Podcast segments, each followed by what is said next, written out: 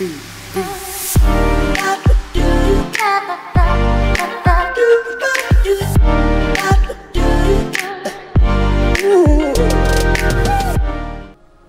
fez uma vez alguma dieta que não funcionou? Quando te oferecerem a próxima, você vai desconfiar. Aí você passa pelos ciclos, pelos ciclos. Ah, vou fazer meditação. Ah, vou fazer yoga para ficar mais tranquilo. Ah, eu vou instalar um aplicativo de meditação no meu celular e vou ficar ouvindo aquele som de cachoeira, o som de passarinho. Ah, não, eu, eu, eu, vou comprar alguma coisa, vou comprar uma roupa nova, eu vou comprar um carro novo, vou comprar um, uma camisa nova e eu vou ficar mais tranquilo e meu sentimento vai mudar. Aí você percebe que passa-se o tempo e você volta de novo para o mesmo estágio. Porque o problema está quando nós ficamos tentando tratar o sintoma. Eu estou triste, vou tratar a tristeza. Eu estou gordo, vou tratar a gordura. Estou ansioso, vou tratar a ansiedade. Nós não podemos simplesmente tratar o sistema ou tratar a, a, o sintoma. Porque tratamos o sintoma e ele volta depois pior. Mais ansiosos, mais obesos, mais tristes.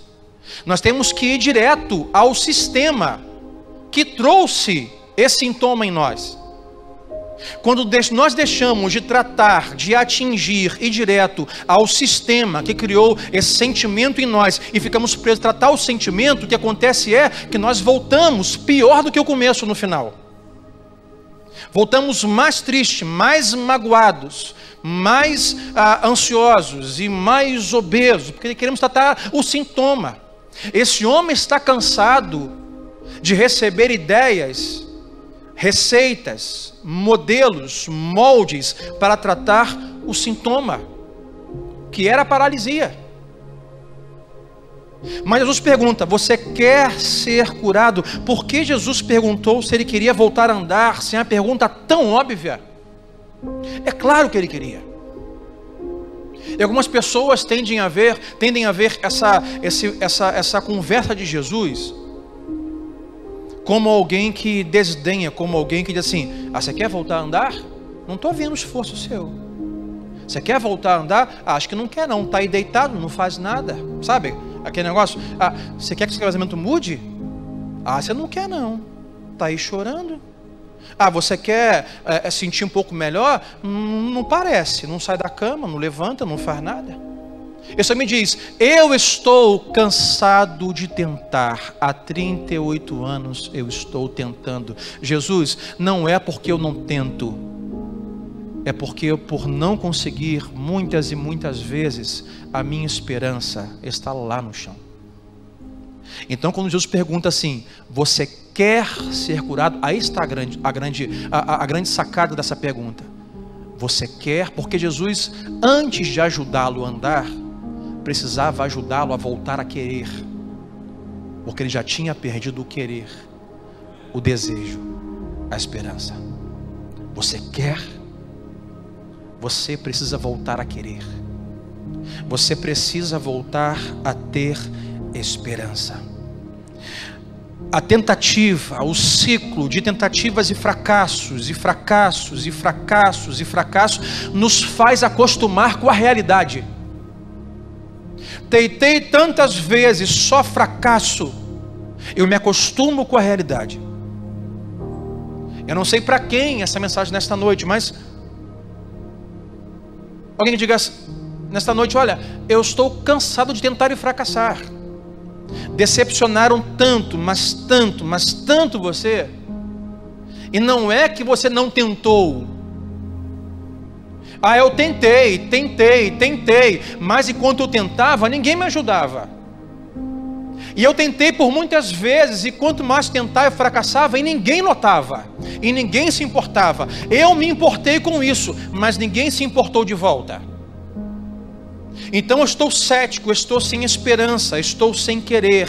Aí você começa a dizer assim: talvez isso tenha que ser assim mesmo, talvez eu seja isso mesmo. Olha, na minha família ninguém fez faculdade, eu tentei não conseguir, então talvez seja isso mesmo, é, não é para mim a faculdade. Ah, talvez eu seja isso mesmo, um fracassado. Talvez eu seja isso mesmo. A, a minha identidade é eu sou alguém amargurado. Talvez eu seja isso mesmo, um fracassado. Talvez eu seja isso mesmo, alguém fraco, alguém triste. Porque eu tento, eu tento, eu tento, fracasso, ninguém me ajuda e ninguém nota. Eu estou cansado, estou cansado de tentar. E se não bastasse o cansaço por tentar, aonde esse homem estava? Cinco portas traziam para o meio ali ao redor do tanque de Betesda doentes. Ele estava no meio de doentes. E quando você fica no meio de pessoas doentes, a doença passa a se tornar algo normal para você. Porque você não vê outra realidade além daquela. Você simplesmente toma a sua identidade como o seu estado. Ah, eu sou como eu estou.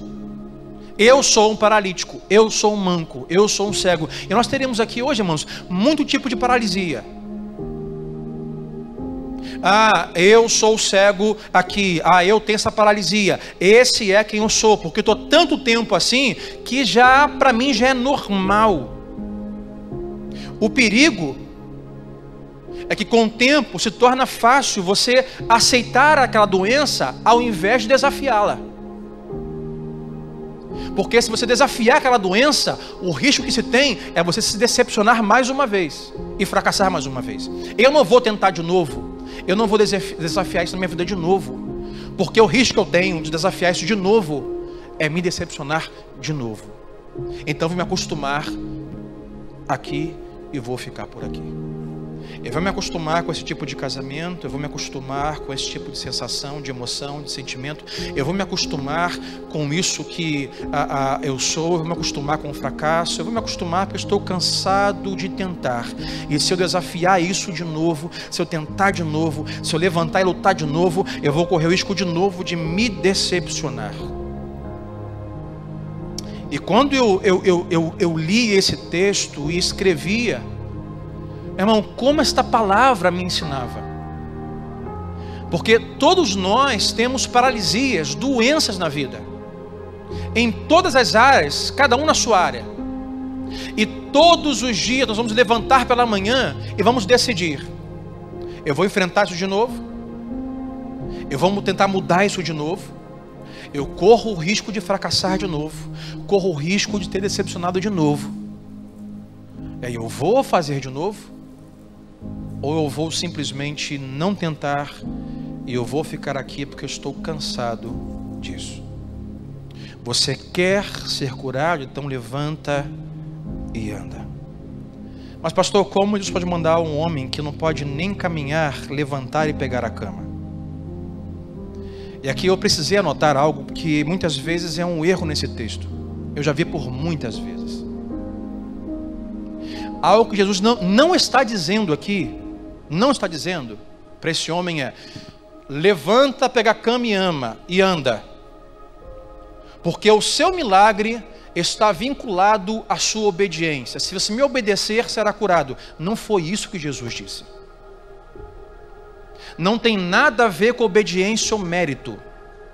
Porque isso quem faz é a religião. Isso é religião. A religião diz: você não teve, não foi curado, não foi abençoado porque você não fez o suficiente.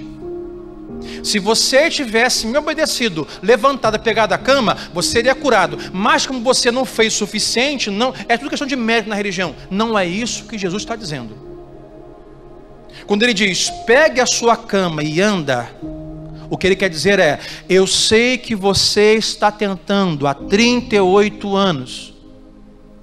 Eu sei que você está desvantagem, está desanimado, sem esperança, cético. Eu sei disso. Agora eu só quero que você confie em mim. Aqui a situação de Jesus está tratando sobre a verdade da confiança. Mas Jesus, tentei milhões de vezes e não funcionou. Confia em mim, levanta. Eu não sei para quem, mas para alguém hoje Deus está dizendo: olha, o que você precisa agora é confiar em mim. Não importa quantas vezes você tentou, Pastor, já tentei mudar essa realidade da minha vida e eu não consigo. Deus hoje diz: confia em mim. Vamos tentar mais uma vez, confia em mim. Não importa o que foi impedimento para você. Não importa se faltou reconhecimento, não importa se faltou ajuda, não importa se faltou algo recíproco. Pastor, oh Deus, estou cansado. Eu perdoei, perdoei, perdoei, perdoei, mas ah, não valeu a pena, não reconheceram, não teve recíproca de perdão. Eu estou cansado de ir em direção e nunca vir em minha direção. Estou cansado. Jesus hoje trouxe aqui para dizer uma seguinte palavra: confie em mim. Confie nele. Confie no Senhor. O nosso verdadeiro dever é confiar em Jesus.